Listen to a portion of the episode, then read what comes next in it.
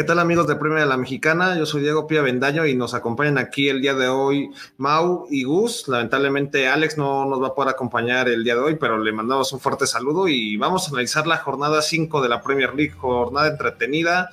Las cosas comienzan a cambiar, siguen la, bueno, las sorpresas como el Brighton de Graham Potter todavía en las primeras posiciones, pero sin duda una gran jornada. Gus, Mau, los saludo, ¿cómo están? ¿Cómo están, pibe Mau? Ya saben, de regreso porque ganó el Arsenal. Entonces pueden sonreír un poco, pero sí, ¿no? Interesante jornada. Un Brighton que sigue sorprendiendo, le pega un Leicester. Un Manchester City que empata contra un Southampton sorpresivamente sin, sin ningún tiro al arco el equipo de Pep.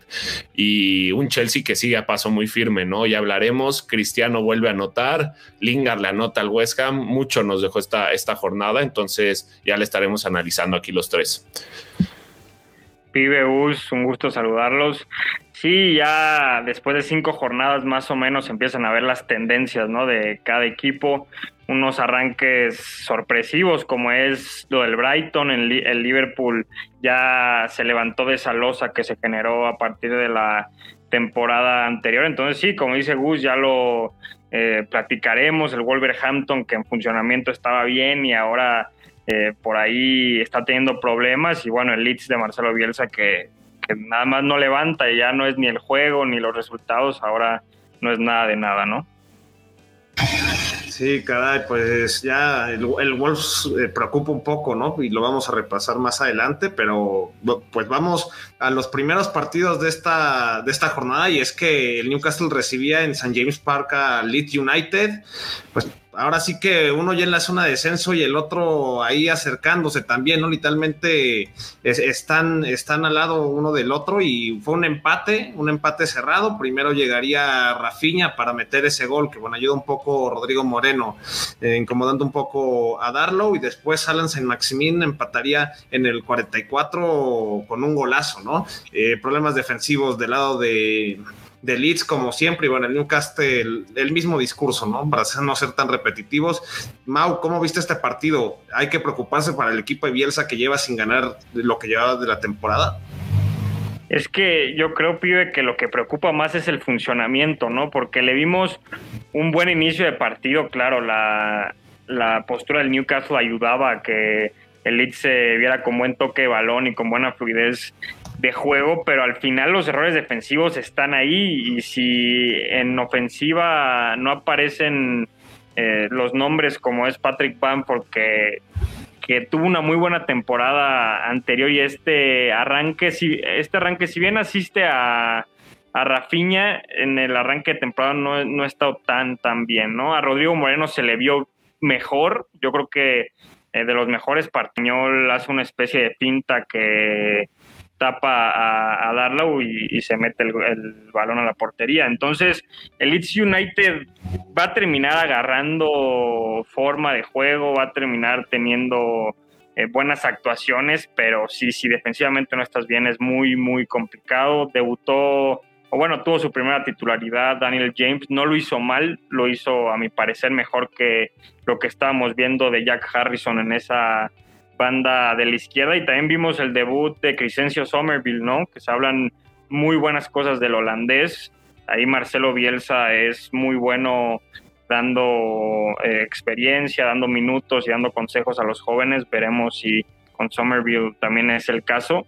Pero pues sí, también lo de Liam Cooper en este arranque ha sido muy, muy malo. De los cuatro eh, defensores que generalmente usa Bielsa, el escocés no ha estado tan certero. Junior Firpo otra vez se ve que le está costando eh, adaptarse al ritmo de la Premier League. Y una línea de cuatro muy rara, ¿no? Con Ailing como central, Stuart Dallas otra vez como lateral, después de que lo hayamos visto jugando muy bien como un box to box. Y del Newcastle, ya lo dijiste, ¿no? Eh, depende totalmente de las individualidades. San Maximán es un jugadorazo, la verdad.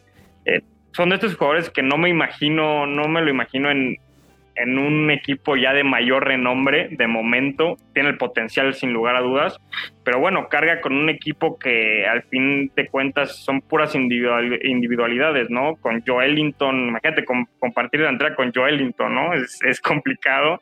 Y Almirón también de, de, buen partido, un poco por debajo de, lo del francés, pero al final Newcastle lo pudo haber ganado. Si no es por Meslier, yo creo que los Magpies, a pesar de la misma postura de Steve Bruce, yo creo que dieron un buen partido. Matt Ritchie reventó el poste en un disparo en el primer tiempo y ya veíamos a St. James Park manifestarse, ¿no? Con Get Out of the Club.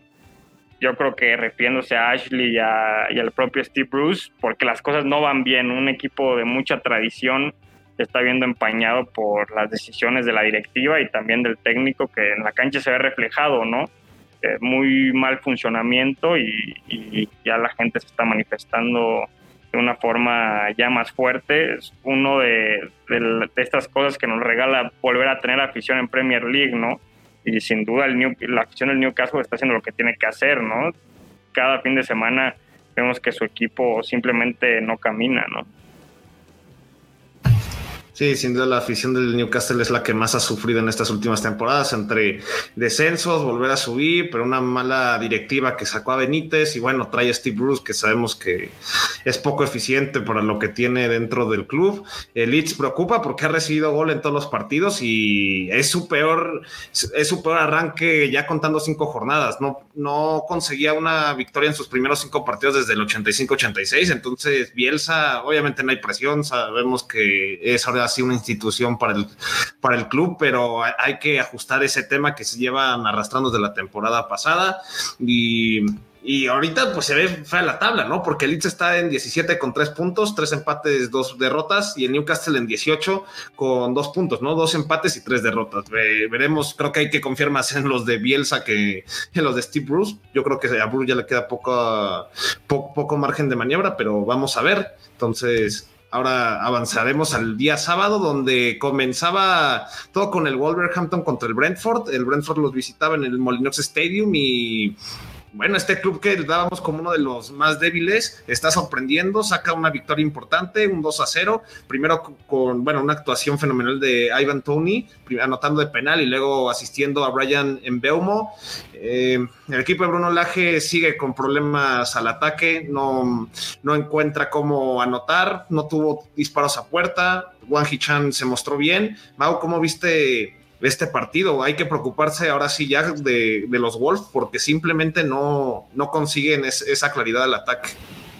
Que están muy chatos, ¿no, pibe? Antes hablábamos de que nos gustaba, que tenían llegada, que se veían variantes buenas por parte de Bruno Laje y ahora no apareció eso. Al final son dos ocasiones muy claras que tiene Wolverhampton. Un disparo en la primera mitad por parte de Adama Traoré que tras un desvío reventó el travesaño y en la segunda mitad el mismo Adama hace un muy buen desborde, centra para Raúl Jiménez como en los viejos tiempos, pero el mexicano remató fuera de portería y, bueno, yo creo que Thomas Frank supo cómo manejar el partido, supo ser inteligente, son dos errores que aprovecha del Wolverhampton y ya lo decías, Ivan Tony de estos jugadores que ya queríamos, ansiábamos por verlo en Premier League y, en este arranque estos cinco partidos no ha defraudado sin lugar a dudas, con gol y asistencia también le anularon un gol y, pues bueno, lo, ustedes lo ponían al Brentford como, como posible equipo para descender, yo creo que con esta solidez va a ser eh, complicado y, y, sí, yo, yo sí, yo sigo al Brentford eh, a pesar de la, de la expulsión de Baptiste, lo vi muy sólido, eh, defendiendo bien, atacando bien los espacios. Entonces lo de Thomas Frank también me ha gustado. Y pues bueno, el Wolverhampton, yo creo que con esa rabona, no sé si la vieron por parte de Raúl Jiménez, te puedes dar cuenta más o menos de cómo están las cosas, ¿no? Em, yo no cuestionaría de momento la continuidad de Bruno Laje. Eh, se le vieron buenas cosas en los primeros cuatro partidos, pero bueno, tienen un calendario muy a modo. Creo que son como cinco o seis partidos que, que tienen rivales no tan complicados. Entonces ahí ojalá poco a poco los jugadores retomen la confianza y veamos, por ejemplo, a Raúl ya anotar algún gol para que las ideas empiecen a, fluir. Lo de Adama no ha sido malo, yo creo que eh, quitando el tema de, la definición y demás, yo creo que a la hora de generar eh, jugadas de peligro ha sido positivo eh, lo del español, pero sí tienen que ir aprovechando estos partidos que son contra rivales más accesibles, si no se van a ir quedando abajo en la tabla. Sí, correcto. Le Wang Hichan también gusta, ¿no? Eso que podría apoyar a, Raúl. Ha sido un buen, un buen fichaje y, creo que sí, Bruno Laje todavía tiene oportunidad. Gus, ¿tú qué opinas? A Raúl cuando lo vemos de regreso, ¿no? Porque sí, sí le hace falta ese gol que, que tenía y votarse al parecer, si no es Raúl, no es nadie más, ¿no? En esta ofensiva fueron 11 remates, 0 al arco de este Wolverhampton. Y justo hablábamos, ¿no? La semana pasada que habían dejado mejores impresiones. Y como dice Mao, ¿no? No han, no han mostrado malas cosas, pero ofensivamente es un equipo muy débil. Y, creo que eso le va a pesar mucho al Wolverhampton si no aparece Raúl Jiménez, que es su mejor arma arriba, ¿no? Creo que si no, si no encuentra el gol Raúl después de este regreso de, un proceso muy difícil por el que pasó el mexicano, creo que eso le va a costar mucho en el tema de la confianza y, y urge que aparezca el 9 porque no se ve quién más anote, ¿no? En este Wolverhampton. Sabemos de la sequía que trae Adama desde la temporada pasada, ¿no? Eh, y Adama no se encuentra con el arco y lo de Trincao poco a poco se va a ir adaptando, pero creo que no, no hay por donde este Wolverhampton pueda, pueda hacer goles. Y lo del Brentford sorprende, pero creo que, creo que es bueno que un equipo recién ascendido esté dando este tipo de actuaciones y que se le ponga al tú por tú a cualquier equipo. Sí, por ejemplo, el Wolverhampton, que está en la posición número 16, una victoria, cuatro derrotas. Y bueno, el Brentford, como ya decía Mau, lo veíamos muy débil y no, ya va en la posición 9 con ocho puntos, dos victorias, dos empates y una derrota. Y aprovechamos para saludar a los que nos están escuchando. A Edgar de, María le mandó su fuerte saludo, igual como comentaba, ¿no? Que no tienen gol. Y ahora sí vamos a avanzar al partido que Gus quiere, quiere analizar a detalle o, bueno, quiere presumirlo, ¿no? Y también aprovechamos antes para saludar a, Tadeo. Dice que no, no tiene datos, pero de todas formas deja ahí la pregunta, ¿no? Ganar como ganó el Arsenal es más una derrota que una victoria y con eso dejamos la pelota para Gus, porque bien sabemos que el Arsenal visitaba al Burnley en Turf Moor y bueno, un, Arsenal que sí batalló al final, pero que con un golazo de tiro libre de Martin Odegaard logra llevarse la victoria, un 1-0. Gus, te dejo ahora sí la palabra. ¿Cómo viste el partido? ¿Te gustó o estás de acuerdo con Tadeo que como lo ganó sabía más a derrota?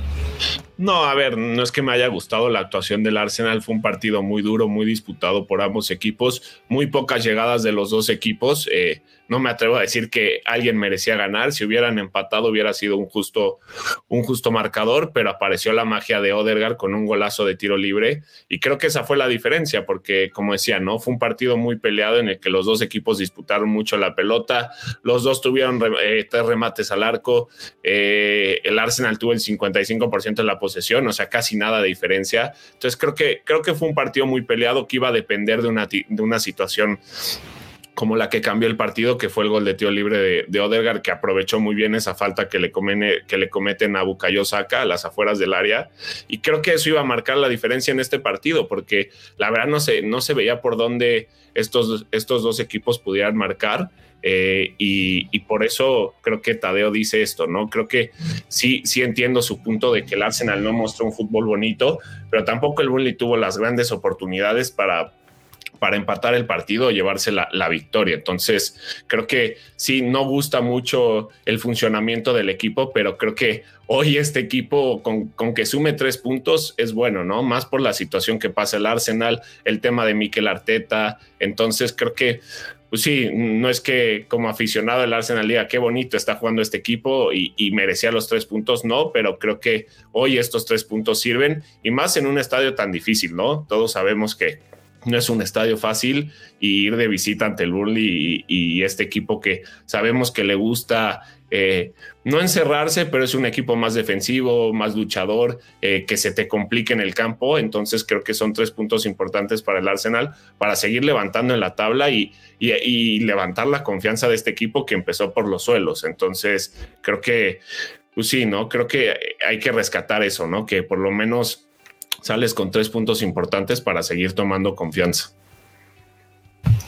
Sí, el Burnley, creo, ahora no sé qué opinan ustedes, pero ahora sí se va, va a ser uno de los favoritos a descender por el funcionamiento, eh, por ese ser que le falta talento. Es triste porque Dwight McNeil ahora sí está de regreso, pero con lo que te pide Sean Dyke, eh, yo creo que lo ata, ¿no? Lo ata todo el talento que tiene. Se notaba ahí inclusive como en algunas jugadas él quería ir más, hacia, más vertical y, y los laterales simplemente empezaron a tocar, ¿no? Por detrás. Eh, y bueno, ya también vemos a Maxwell Cornet. ¿Qué, pasó, Gus? No, y vimos a Cornet, por ahí tuvo una que sacó muy bien Ramsey, que sigue siendo titular en el Arsenal y seguimos viendo a Leno en la banca, pero creo que este Burley sigue jugando mucho a los centros, ¿no? Que buscando Ashley Barnes, a Wood, y, a ver, creo que la temporada pasada empezamos diciendo lo mismo porque el Burley arrancó muy mal y, y nadie confió en lo que podía hacer Sean Dyke con, a ver, son casi los mismos jugadores agregándole el fichaje de Cornet, ¿no? Eh, Magnil, como dices, pibe, ya está de regreso,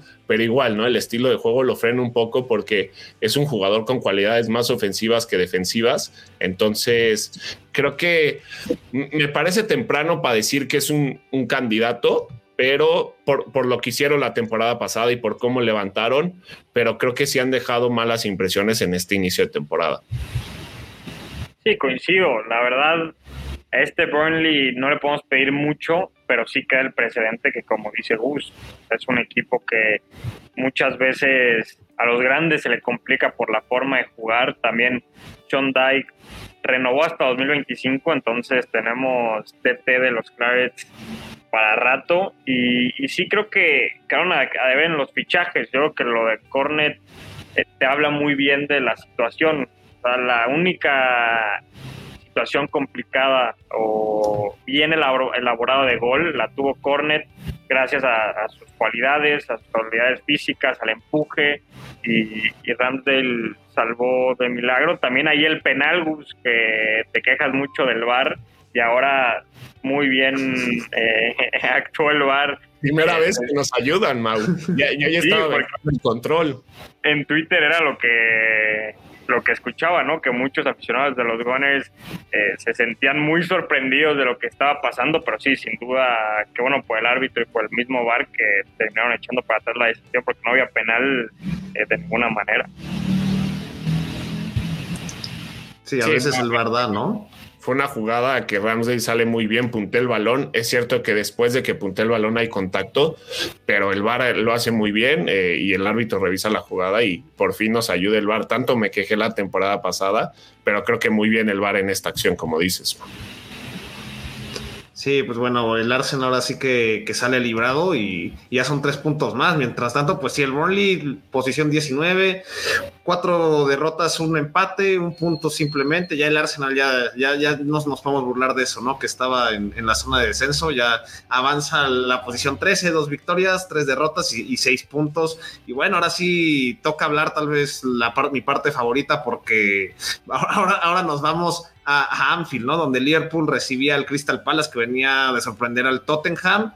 Eh, pues, no mucho que decir, la verdad, un Liverpool potente que se está demostrando inclusive con la lesión de Harvey Elliott, tiene las armas, se ha mostrado bastante bien al ataque. Esta vez, bueno, Diego Jota era el delantero centro, si lo quieres, si lo quieren ver así, con Mané y Salah. Eh, bueno, Sadio Mané llegó a los 100 goles en con el Liverpool, ¿no? En todas competiciones, con ese primer gol en el primer tiempo, luego Mohamed Salah pondría el segundo y ya Navi Keita con un golazo ya en el, en el 89 cerraría el 3 a 0. Buena actuación de Guaita, posiblemente sin Guaita el partido pudo, bueno, pudo acabar con un marcador más abultado.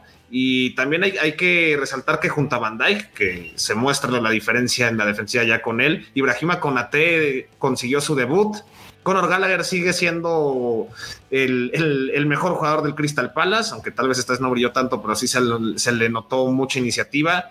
No sé si quieren sumar algo más. Uh, Liverpool es, segundo lugar, ¿no? Sabemos que prácticamente en puntos y en goles a favor está empatado con el Chelsea, pero se encuentra ahí en segundo lugar de la tabla. La verdad, bien el Liverpool, ¿eh? o sea, con muchas variantes, eh, rota club, como dices, y eh, le funciona lo de Sayo Mané contra el Crystal Palace es de llamar la atención, que desde el 2016, 2017 eh, le viene anotando a, los Eagles.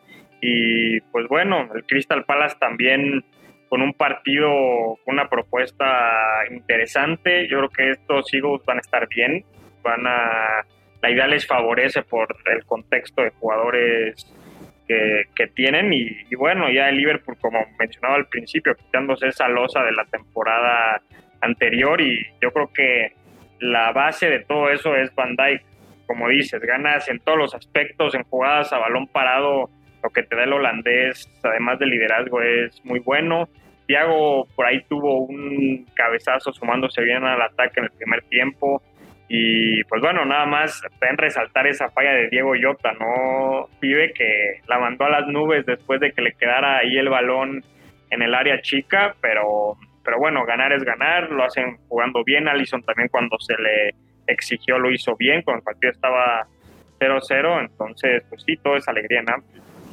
Sí, mientras aparezcan Sadio y Mohamed, creo que Liverpool va a estar ahí en la pelea y, como decías, ¿no? Pibe Sadio llega a los 100 goles y de esos 100, 10 fueron al Crystal Palace, ¿no? Eh, sus hijos. Entonces, creo que mientras aparezcan estos dos hombres en la ofensiva de Liverpool, va, va a estar ahí el equipo de club, porque es cierto que la temporada pasada o Mohamed Salah se apagaba o Sadio Mané se apagaba y, bajaba el rendimiento ofensivo, ¿no? Por ahí apareció Diego Llota, pero no era lo mismo. Entonces creo que mientras aparezcan estos dos hombres, el Liverpool va, va a estar ahí peleando en los primeros lugares. Sí, bueno, ver sobre todo a Mané, ¿no? Que incluso él decía que había tenido la peor temporada de su carrera la campaña pasada. Y sí, son nueve partidos consecutivos anotándole el Crystal Palace. Ahí para los que les gusta el fantasy, creo que inclusive veía, ¿no? Que unos sacaban antes de, los partidos del fin de semana, sacaban a Salah, a Salah de transferencia y metían a Mané. Y bueno, con, con mucha razón, aunque ambos anotaron. Y sí es un Liverpool que se ve conectado. Inclusive Milner, hay que destacar que de lateral lo hizo bastante bien. Sabemos que él ya nada más le falta jugar de portero, tal vez eh, alguna vez se le haga, pero para cubrir todas las posiciones dentro del equipo. Y sí, un Liverpool que empieza fuerte, no se le veía, ni yo lo veía tan favorito, pero por el funcionamiento y si las lesiones los respetan, creo que va a estar compitiendo hasta el final de temporada por el título. Y alguien que no ha comenzado de forma tan correcta la temporada ha sido el Manchester City, porque consiguió una no muy grata sorpresa del Southampton, ¿no? Un empate 0 a 0, ya lo mencionas al principio, sin tiros a portería por parte del conjunto de Pep Guardiola y un muy buen funcionamiento defensivo de Ralph Hasselhoff. Eh, Gus, ¿cómo viste este partido, esta sorpresa de donde el Southampton hay que reconocerle el buen trabajo táctico, ¿no? Sí, muy buen trabajo táctico y, hay que aplaudir el tema defensivo de este Southampton, ¿no? Eh, probablemente al principio de la campaña decíamos que era uno de los candidatos a, o, estaba dentro de los candidatos a, descender, pero a ver, han mostrado buenas cosas, ¿no? Es cierto que se les fue Dan Ings, uno de sus jugadores más importantes, pero creo que... Eh, dan un gran partido contra el Manchester City, limitan esta ofensiva en la que vimos que Raheem Sterling comandó, ¿no? El ataque con Jack Grealish y Gabriel Jesús, pero generaron muy poco, ¿no? Este tridente generó muy poco, eh, lo decíamos al principio, ¿no? Creo que nada fue un remate al arco, corrijo ese dato, pibe, pero fueron 16 remates y uno solo al arco, ¿no? Y creo que lo veníamos diciendo desde eh, los capítulos anteriores, Mau, tú, Tines y yo, este equipo le falta ser más contundente cuando llega al arco. La idea está, ¿no? Porque tiene a jugadores como Jack Grealish, eh, Bernardo Silva, Ilkay Gundogan, o sea, los jugadores creativos están, ¿no? Vimos que Kevin De Bruyne entró de cambio, Phil Foden, y aún así este, este City no pudo eh, anotarle un Southampton, que hay que aplaudirle el tema defensivo, como mencionaba, muy buen partido, de Bendarek ahí abajo, Stephens que salió de cambio, pero eh, dio un gran partido, ¿no? Las laterales, Walker Peters, muy, muy, muy, muy bien ahí por esa banda, entonces hay que aplaudirle un Southampton que, que le dio cara a un City que muchos pintaban que, que fuera una goleada y no, no fue así, ¿no? Eh, el Southampton sale con un punto importante, ¿no? Para seguir subiendo en la tabla un poco. Eh, no es el mejor arranque para el Southampton, hay que decirlo, ¿no? Son cuatro puntos, está en la quinceava posición, pero sacarle un punto al Manchester City es muy bueno, ¿no? seguiré criticando un poco este funcionamiento ofensivo del City en el que le falta ser más contundente y, ver qué pasa, ¿no? Creo que eh, conocemos al Manchester City y cuando entra en ranchas se vuelve el equipo más peligroso de la Premier League, pero creo que ya son eh, dos jornadas que viene acarreando este tema ofensivo que le falta ser más contundente para sacar diferencia en los partidos. Entonces creo que Pep Guardiola va a tener que hacer cambios ahí, definir su nueve, ¿no? Porque creo que eh, Pep sigue sin encontrar a su nueve, a quién va a ser, eh, quién va a ser su killer dentro del área. Decía, ¿no? Vimos a Raheem Sterling en esa posición. Entonces creo que Pep va a tener que moverle mucho ahí para encontrar el gol. Sí, yo, yo creo que en estructura, tal vez esa figura del 9 eh, por el sistema no lo ocupan tanto, pero en este partido sí se necesitaba, ¿no? Se necesitaba a un jugador de área que te ficara los centrales, que estuviera eh, ahí arriba comandando los ataques, porque al final, si no, si no estoy mal, el remate a puerta llega con el cabezazo de Foden que Alex McCarthy saca de una manera brutal, un atajadón, ya después viene el fuera de juego, creo que fue Sterling, pero, pero sí, yo creo que si, por ejemplo, Ferran Torres te venías sirviendo en esa posición de nueve, pues mételo, ¿no? Se quedó el español en la banca, otra vez Sterling le han dado muchas oportunidades y el inglés no termina de, dar ese paso. Ahí veíamos a un defensor del Southampton reclamándole que no se, tirara, pero en fin, ¿no? Yo creo que coincido contigo, Gus, pibe, que al Southampton lo hemos visto mejor, lo hemos visto mucho mejor que, que, la, al final de la temporada eh, pasada con, con esa jugada. No sé cómo la vieron ustedes, si era penal o no era penal. Para mí son de esas jugadas que se puede marcar o no, pero en media cancha te la marcan como falta. Entonces, yo se lo hubiera marcado, sinceramente, como, como pena máxima, pero ahí está, ¿no? Para meterle más sabor, más picante a la parte alta de la tabla y también el Southampton en esta empatitis, pero sacando resultados muy, muy buenos. Sí, correcto. Probablemente, no sé cómo vean ustedes, pero a mí me parece que es la última temporada que vemos a Raheem Sterling con este equipo, ¿no? Creo que eh, las oportunidades ya fueron y creo que se está agotando, ¿no? Sí, de hecho, incluso decían cuando llegó la parte del rumor de Cristiano que posiblemente está viéndolo hasta venderlo en, en, esa, en esa ventana, pero concuerdo yo contigo. Creo que estamos viendo el último de Raheem Sterling y de hecho aquí Edgar de María pregunta, ¿no? Que el City no carbura a inicio de temporada, pero creo que es algo ya común, ¿no? En el Manchester City al final va poco a poco acostumbrándose, va viendo alternativas, tal vez ahora sí acostumbrarse a que no existe un 9 en el equipo tal cual. Ya vimos que Gabriel Jesús no es un 9, creo que funciona más de extremo. Eh, entonces, hay, nunca hay que descartar al City, ¿no? Al final son tres puntos de diferencia entre ellos y el Chelsea y el Liverpool que comparten primer y segundo lugar. Eh, hay que ver, todavía falta bastante, apenas son cinco jornadas, entonces habrá que ver cómo, cómo se van moviendo y también que los, los equipos mantengan esa, esa constancia, ¿no? Sí, de acuerdo. Yo creo que Pep Guardiola muchas veces lo ha comentado que las pretemporadas para él son muy importantes y en esta ocasión como le pasó a Tuchel no hubo el tiempo necesario para preparar la, temporada y más ahorita que pasan tres días y tienes juego de Carabao Cup después Liga Champions League entonces es muy muy complicado y Pep sí prioriza mucho ese eh, lapso previo a la temporada Sí, no habrá que descartarlos y, y sí, el City siempre verá cómo levantarse. Y ya avanzando, pues bueno, el Watford visitaba al Norwich City en Carroll Road. El Norwich City, un caos este equipo termina perdiendo 3 a 1. Eh, primero Emanuel Denis abría el marcador, luego Timo Pukki, el único goleador del equipo de los Canaries, anotaría el empate 1 a 1. Luego llegaría Ismail Azar, que jugó un muy buen partido con el 2 a 1, e, e Ismail Azar volvería a anotar con el 3 a 1 el Norwich City simplemente mm, está destinado al descenso, ¿no? No hay forma de salvarlos, no hay goles, la defensa un caos. Gus, ¿cómo viste el partido? El Watford al menos consigue esos tres puntos importantes en este duelo directo del descenso, si lo queremos ver así. A ver, para, para este, decir un poco lo que es el Norwich con eh, Daniel Farke, eh, este Norwich ha perdido cada uno de sus últimos 15 juegos de Premier League con Daniel Farke.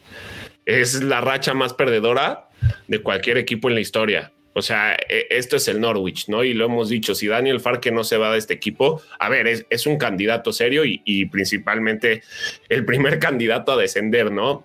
Como, lo vimos hace dos temporadas, que el Norwich estaba descendido, no me acuerdo en qué jornada, ¿no? Marcando un récord, si no me equivoco, pero con Daniel Farke este equipo ya demostró que no sirve, no funciona, ¿no? Si no estimo Puki, no hay nadie más. Eh, es una realidad del equipo.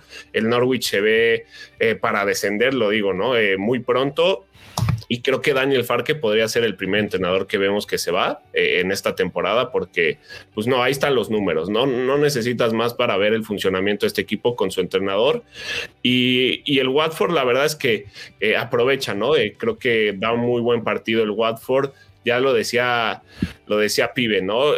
los goles de Manuel Denis y, que Manuel Denis, eh, que arranque, ¿no? Qué fichaje de Manuel Denis, eh, qué jugador ha participado en cinco de los seis goles, si no me equivoco, que lleva el Watford en esta temporada, anota y, asiste a Ismael Azar, que qué bueno que se quedó Ismael Azar, ¿no? En el Watford lo queríamos ver en Premier League, lo queríamos ver, este, haciendo goles y, qué bueno que aguantó porque es un jugadorazo, ¿no? Eh, siempre es un jugador que te puede hacer la diferencia y creo que el Watford aprovecha, ¿no?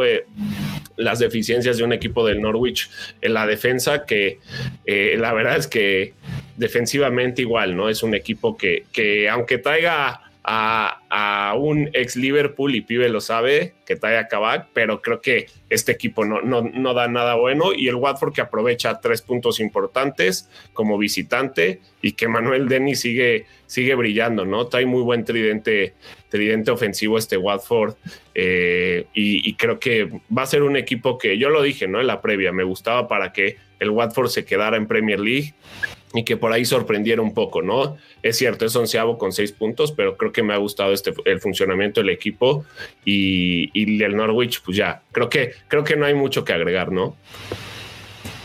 No sé, Mau, ¿qué, opinas? Eh, en, mi caso, por ejemplo, siento que Daniel, Daniel Fark es buen técnico, pero posiblemente el Norwich no es su equipo, ¿no? Para Premier League, ¿no? Por, algo tiene 15... Eh, creo que no está... Eh, por algo tienen 15 partidos sin perder en Premier League, sin ganar, perdón, en Premier League, como decía Gus. Eh, ¿Daniel Farque se deberá ir muy pronto o, cómo ves?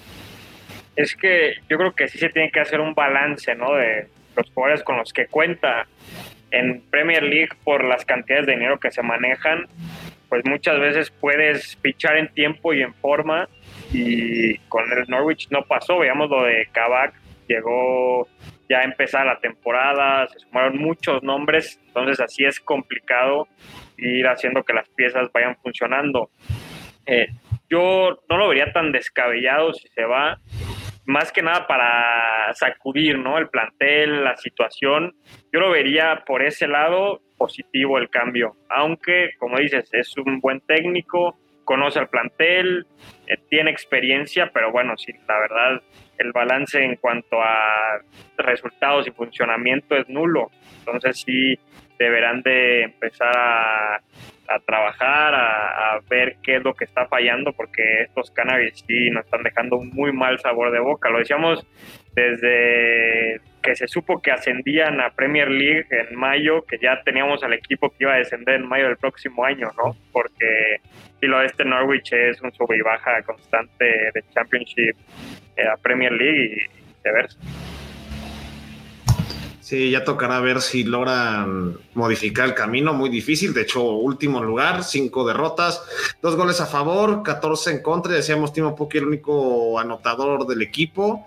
Y bueno, esto le sirve también un poco al Watford alejarse más. Ya lleva seis puntos, dos victorias en estos cinco partidos. Los otros han sido derrotas, pero al menos se le ve una mejor idea y tiene talento, ¿no? Individual, como lo comentaban Denise, Sar. Eh, vamos a ver, creo que el Watford sí podría pelear su salvación bastante bien hasta final de temporada. Pero bueno, ya para acabar la actividad del sábado, Mau, tenemos, teníamos el Aston Villa contra el Everton, un Everton que venía bastante bien, pero parece ser que por fin ya está cuajando, ¿no? El, Villa, eh, Bailey tiene una, muy buena actuación. Primero, bueno, llegaría un golazo a Mati Cash, que también se escuchaba que posiblemente podría representar a Polonia, ya que su madre es, polaca y ahí el equipo nacional estaría buscándolo, ya que no tiene tanta oportunidad con la selección inglesa. Luego un autogol de Lucas Digne, ¿no? Un cabezazo que simplemente un error, un error de francés que puede llegar a pasar. Y, y Leon Bailey llegaría con el tercero, ¿no? El 3 a 0 en el 75, un dominio total de Aston Villa en este partido al Everton. Se le ven un poco de las carencias a las que pueden atacar los equipos a los Toffees. ¿Cómo viste el partido, Mau? ¿Ya por fin podemos empezar a confiar más en Aston Villa? Sí, lo platicábamos, ¿no? Que había que darle tiempo a Dean Smith, a los jugadores. Buen día no juega y a pesar de eso, como dices, Pibe, se les vio bien con esa línea de cinco. John McGinn salió lesionado y a pesar de eso, Nakamba lo hizo bien. Por africano, eh, pues sí, no es ese John McGinn que te pisa ambas áreas de una pierna izquierda un poco más fina por obvias razones pero bueno, buen marcador, buen resultado. Eh, ya esa dupla Danning, Solly Watkins empieza a entender un poco más, lo de Matty Cash, ya lo decías, ¿no? Primer gol del defensor de los Villains con el equipo de Birmingham y, un, resultado que sirve para su lucha de, de querer estar en Europa, ¿no? El Everton por lo que ha mostrado, muy probablemente va a ser un equipo incómodo en esa zona de la tabla. Pero cuando estaba el partido 0-0, yo creo que estaba para cualquiera de los dos, ¿no? Vimos un disparo de Damar Gray que pasó muy cerca de la portería de Emi Martínez. También por ahí Salomón Rondón, que el venezolano alineó como titular en esta ocasión. En el primer tiempo tuvo una clara que no pudo concretar, pero bueno, al final había que tenerle paciencia.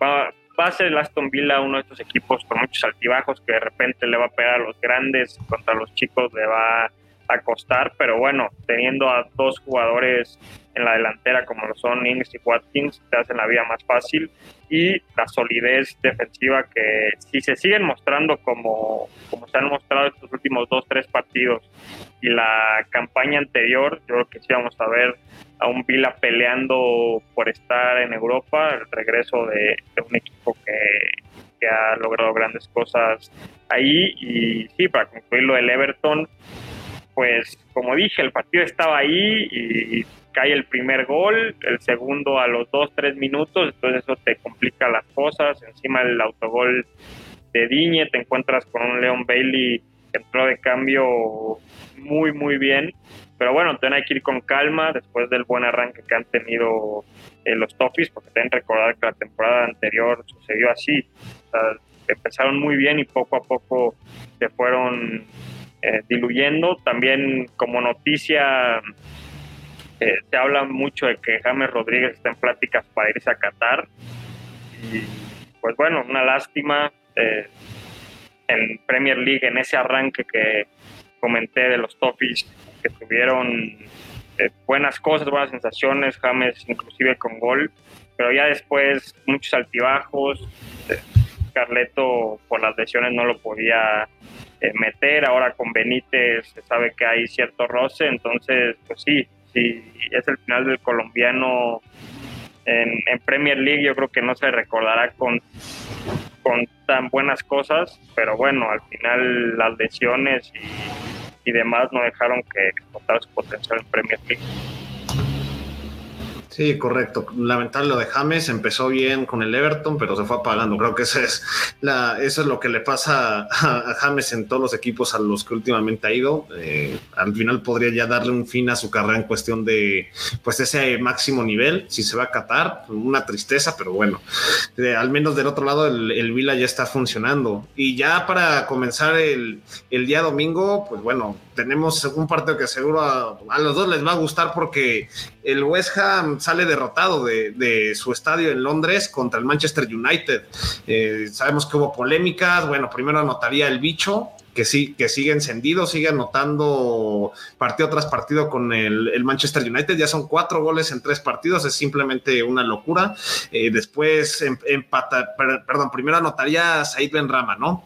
Eh, que con un, desvío de Rafael Barán entraría el balón, ya después ahora sí anotaría el bicho, y al final, pues la ley es del ex, porque Jesse Lingard metería un golazo, se, se redime después de lo que pasó a media semana que regaló la, victoria al Young Boys en, Champions y Y bueno, ahí todavía Solskjaer sí, sí, sigue sumando puntos, está en buena posición. Gus, ¿cómo viste el partido? Lo de Cristiano sigue siendo fenomenal en cuestión de goles y las polémicas. O sea, se decía que el West Ham se le debió cobrar un, un penal a favor, ¿no?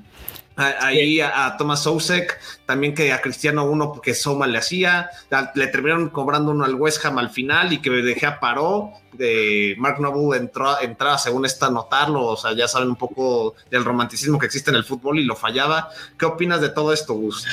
Es que hubo de todo en este partido, ¿no? Eh, creo que desde que, que Jesse Lingard regresa, ¿no? Y, anota... Eh, bien por Jesse Lingard que no celebra, pero los jugadores del Manchester le dicen ve y celebra con la afición, ¿no? Que lo empujan a la grada y, y, y, festeja el gol del Gane. Es cierto que después hay un penal. ¿Y quién pensaría, no? Que, que De Gea otra vez está de regreso o bueno, es difícil decir de regreso, pero hay, se ve una diferencia brutal entre el De Gea de la temporada pasada y este De Gea, ¿no? Creo que hoy De Gea empieza a ser eh, un jugador importante para este Manchester United. Y sí, la verdad es que fue un gran partido. Creo que nos esperábamos un partido así. Eh, los dos equipos tuvieron eh, jugadas muy claras y sigue sorprendiendo lo de Cristiano, ¿no? Creo que eh, este equipo con Cristiano, eh, no, nos, no nos vamos a cansar de decirlo, es un serio candidato a levantar la Premier League porque donde sea está Cristiano te aparece y te hace gol, ¿no? Es cierto que el gol es un rebote al final, pero Cristiano es quien hace el tiro y, y acompaña la jugada para empujar el balón, pero creo que fue un partido muy entretenido, un West Ham que sigue dejando muy buenas cosas, ¿no? Eh, a pesar de la derrota, se mostró muy bien este equipo. Lo de Said Benragma cada vez es mejor con este equipo, se sigue acoplando muy bien, sigue siendo un jugador muy importante en la ofensiva. Y, la verdad es que se puede decir, ¿no? Que le faltó a Miquel Antonio este equipo en la ofensiva, sabíamos que estaba expulsado, pero aún así, ¿no? Se mostró bien el West Ham y el United que sigue sumando puntos, era una victoria importante, venía de perder contra el Young Boys en Champions League, empezaban un poco las críticas Sol Jagger se, sabía que tenía que balancear un poco con, con una victoria importante como visitante. Entonces, creo que eh, el United saca tres puntos importantes para seguir ahí arriba y, no sé Mau qué más quiera agregar, pero creo que fue un partido que nos dejó de todo. Sí, la, visita pintaba muy complicada a pesar de lo que comentas, Gus, que Mical Antonio por la suspensión no iba a poder estar. Y sí, yo creo que el Manchester United al final lo gana con, con más individualidades que juego colectivo, es normal, Cristiano Ronaldo llegó hace poco, muy pocos, bueno, yo no recuerdo eh, un equipo de Cristiano Ronaldo que jugara colectivamente tan bien. la figura de Cristiano eh, muchas veces da para pintar más individualismos y, eh, si bien ha tenido equipos muy fuertes como United 2008-2009, Real Madrid 2016-2017, es complicado crear ahí un sistema eh, donde no se juegue para Cristiano, ¿no? Lo hemos visto en la cantidad de centros que se han realizado en estos últimos partidos por parte del Manchester United. Y lo de la decisión de David Moyes del, del ejecutor del penal me pareció híjole, ¿no? O sea, yo creo que sabemos que Mark Noble se encuentra en su última temporada con los Hammers, que es un emblemático eh, capitán y demás, pero ya se ha visto últimamente que los planes lo tienen, los tienen que cobrar jugadores que estén dentro de la cancha, que estén calientes, que estén viviendo la intensidad del partido, porque, bueno, si lo hubiera metido el veterano estaríamos hablando de no, qué historia, su última temporada y gol y demás, pero yo creo que es un partido de la fecha 5, ¿no? No es que ya esté cada vez más cerca su despedida, eh, pero bueno, en fin, yo creo que el Manchester United sacó una muy buena victoria, lo de David De Gea, como dice Gus, eh, pues después de lo que se vivió en la final en Polonia de Europa League, yo creo que es bueno, es bueno que el español sume estas actuaciones, siendo el héroe al final, ya veíamos a sus compañeros como lo felicitaban al final. Y lo, lo de Lingard, que también nada más no me queda eh, más que sumarme a, lo que dicen. yo creo que los aficionados de los Hammers eh, veían con envidia no ese gol porque es un golazo.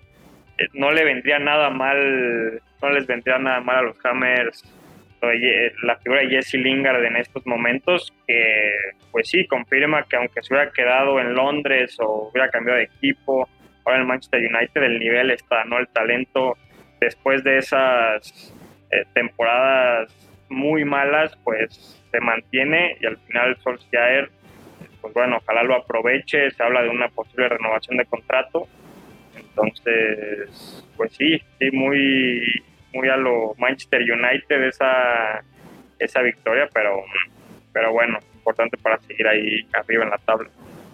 Sí, el United en tercer lugar, de hecho, ¿no? 13 puntos, pero la diferencia de goles eh, es, menor a comparación del Chelsea y el Liverpool. Y nada más para terminar este encuentro, De Gea no paraba un penal incluyendo tanda de penaltis del 2016. Entonces ahí también creo que Mois ayudó un poco. Como bien dicen, pues bueno, Noble es, bueno en penales, pero literalmente pateó el, el penal, fue el primer balón que tocó en el, en el campo. Entonces ahí un poquito dudoso lo que hace Mois, pero el funcionamiento sigue siendo adecuado.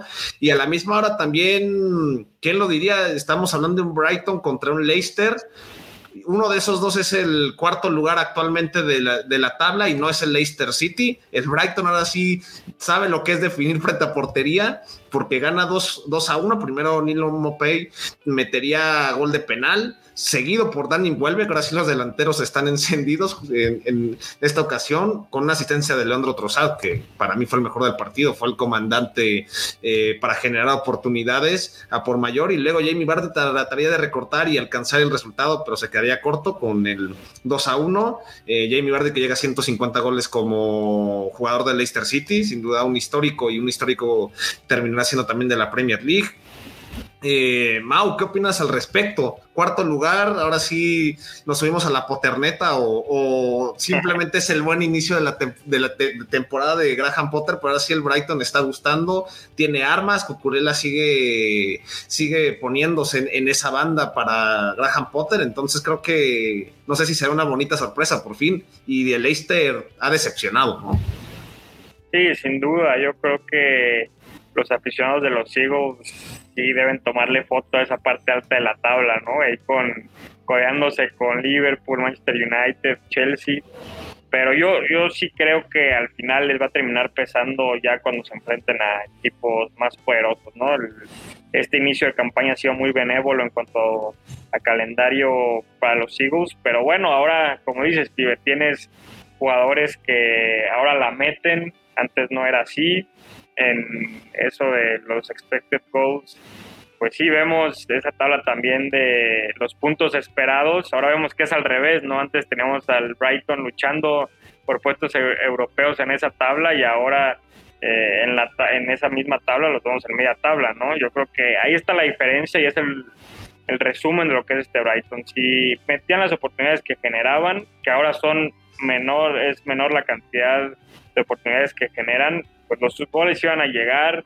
Eh, Neil Mopey, tres goles en los últimos cinco partidos en este arranque. El francés es un jugador de no tantos años, pero que sí ya tiene experiencia en Premier League, entonces esperemos que, empiece a, pagar con goles, porque quieras o no, el Leicester City es un muy buen equipo, lo vimos al final del partido, eh, le terminó pesando a Graham Potter esa idea de cederle el balón a la visita porque terminaron sufriendo por ahí dos goles anulados para los Foxes y terminaron pidiendo la hora, pero quién se iba a imaginar, ¿no? Yo creo que eh, nadie pensaba que este arranque se, se, podría dar sin Pascal Gross, que no, no fue ni al banco por, por lesión, lo de Cucurella, lo de Cucurella ya cada vez está afianzándose mejor en esa banda de la izquierda. Lo de Duffy es muy bueno. Eh, el central de los Eagles yo creo que eh, se ha adaptado muy bien otra vez a este regreso de Premier League. En ataque lo vemos muy, muy bien. Eh, inclusive el penal que termina convirtiendo Mopai es gracias a él, a un cabezazo que gana con ese salto tan potente que tiene. Y pues bueno, yo sí creo que al Brighton hay que llevarlo con calma, hay que verlo ya contra eh, los grandes.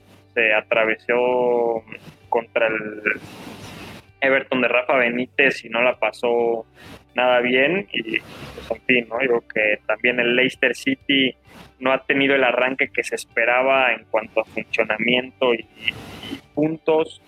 El gol es una jugada colectiva muy, muy buena. Se combinaron Tilleman, Ricardo Pereira, Jamie Bardi. El pase que le mete Tilleman de primera intención a Bardi es muy bueno. A lo Kevin De Bruyne, un centro a, segundo poste, que bueno, les no, no falla, pero sí hay que tener ojo con este Leicester City, que en defensa no se ha visto tan sólido. Quiere estar una vez más en competiciones europeas, tiene que apretar el acelerador. A media semana contra el Napoli dejó ir una, un partido con dos goles de ventaja. Entonces, sí, sí deben de, de ir respetando esa inercia que siempre les vemos en los inicios de temporada, ¿no? Que sabemos que los los últimos partidos siempre les cuesta, les cuesta pero en los inicios de temporada nos tienen acostumbrados a, estar peleando hasta arriba, hasta el liderato.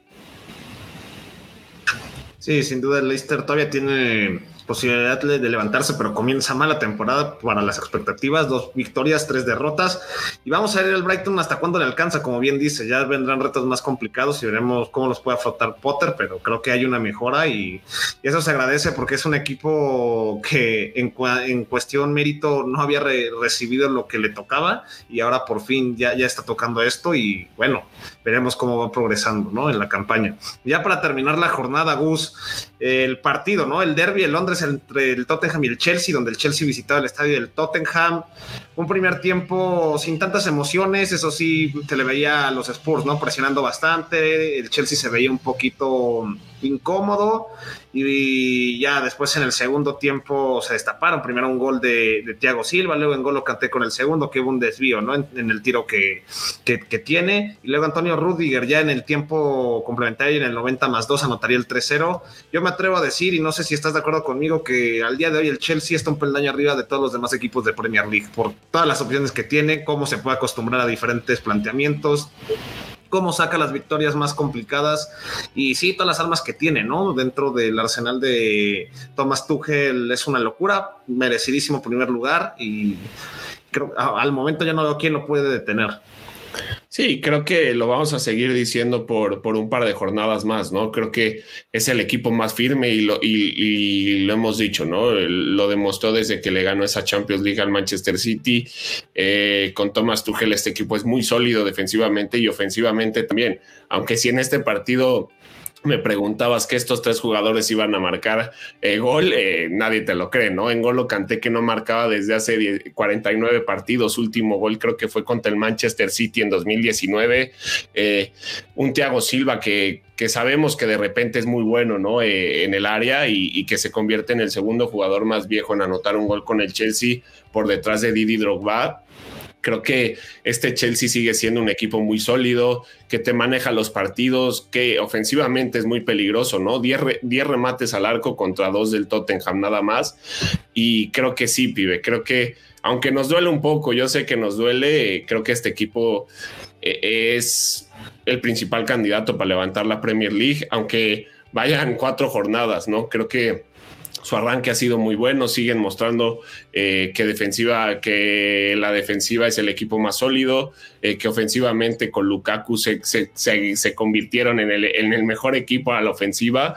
Y entonces eh, creo que este Chelsea está para muchas cosas, ¿no? Creo que vamos a ver un Chelsea muy motivado esta temporada. Creo que Alex se va a emocionar cuando escuche esto, pero es que no hay más que decir de este equipo.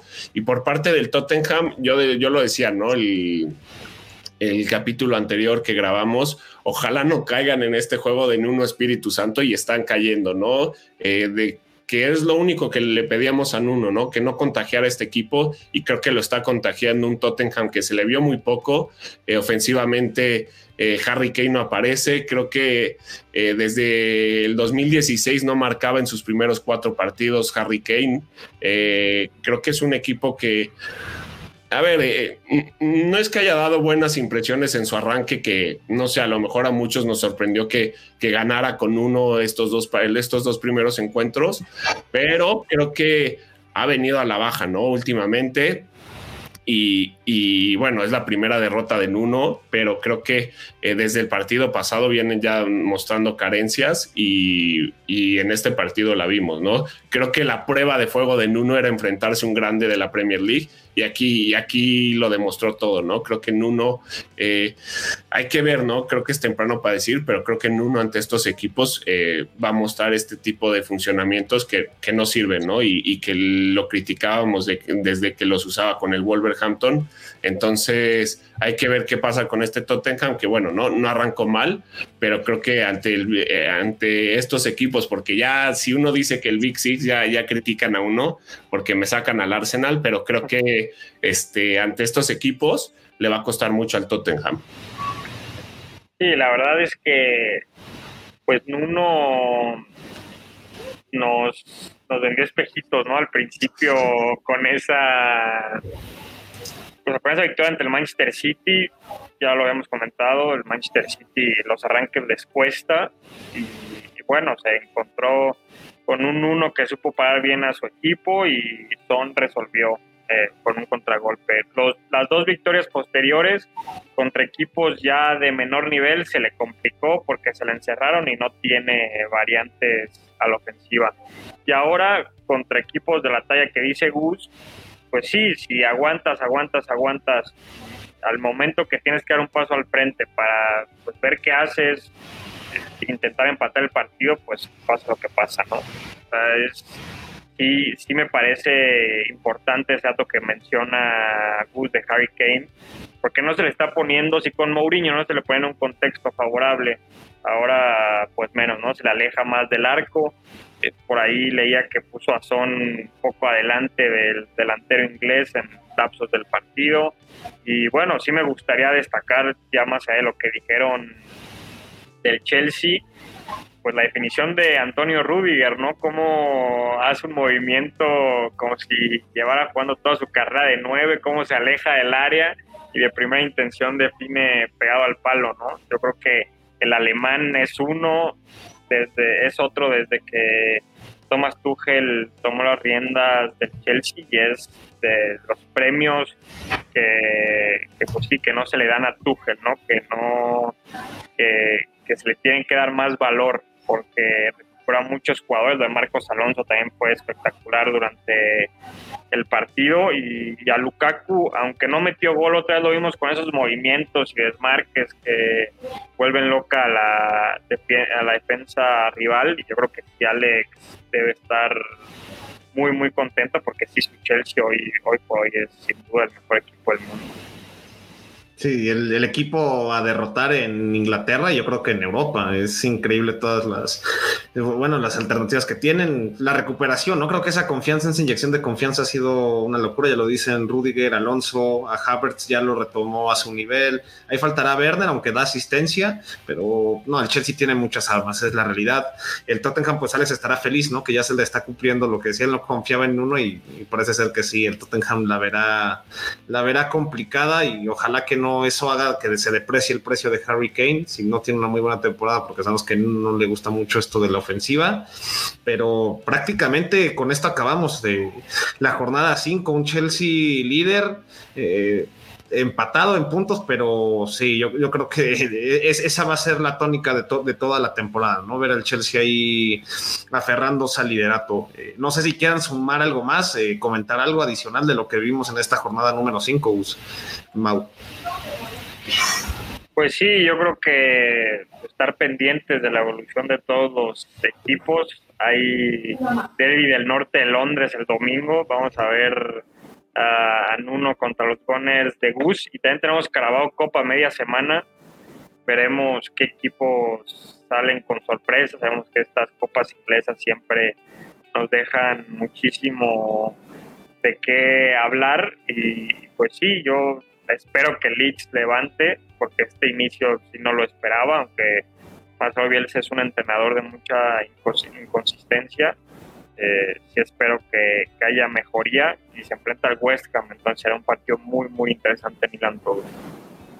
Sí, y le agrego a esto que dice Mau un Manchester City contra Chelsea, ¿no? Una probable revancha de, esa final de Champions y un partido que creo que va a estar muy interesante, un United contra un Aston Villa que dos equipos vienen de ganar, dos equipos sólidos, un Aston Villa que le gusta a todo mundo, entonces creo que eh, esta jornada va a tener muy buenos partidos y mucho que analizar. Sí, sin duda se vienen partidazos. Ya veremos ahora sí el Chelsea, ¿no? El primer reto importante dentro de Premier, si lo queremos ver así, contra el actual campeón. Ya lo estaremos analizando en la próxima semana. Tenemos Carabao Cup, como bien lo decía Mau, eh, eh, esta semana no hay competiciones europeas. Toca ahora sí venirnos a, a lo nacional dentro de Inglaterra. Y, y, pues nada, ¿no? Creo que con esto podemos cerrar el programa de hoy. No se olviden de seguirnos en nuestras redes sociales, en Twitter como Premier a la Mex, en Instagram como Premier a la Aquí en YouTube, eh, si nos pueden ayudar suscribiéndose, ya saben, también activando la campanita para que le lleguen las notificaciones cada vez que subimos nuevo video o estamos en vivo. Y, nada, vamos a continuar ahí en el seguimiento detallado, ¿no? De tal actividad de los equipos ingleses. Mau, Gus, un fuerte abrazo y un gusto como siempre analizar la cosa. Nos vemos en la próxima.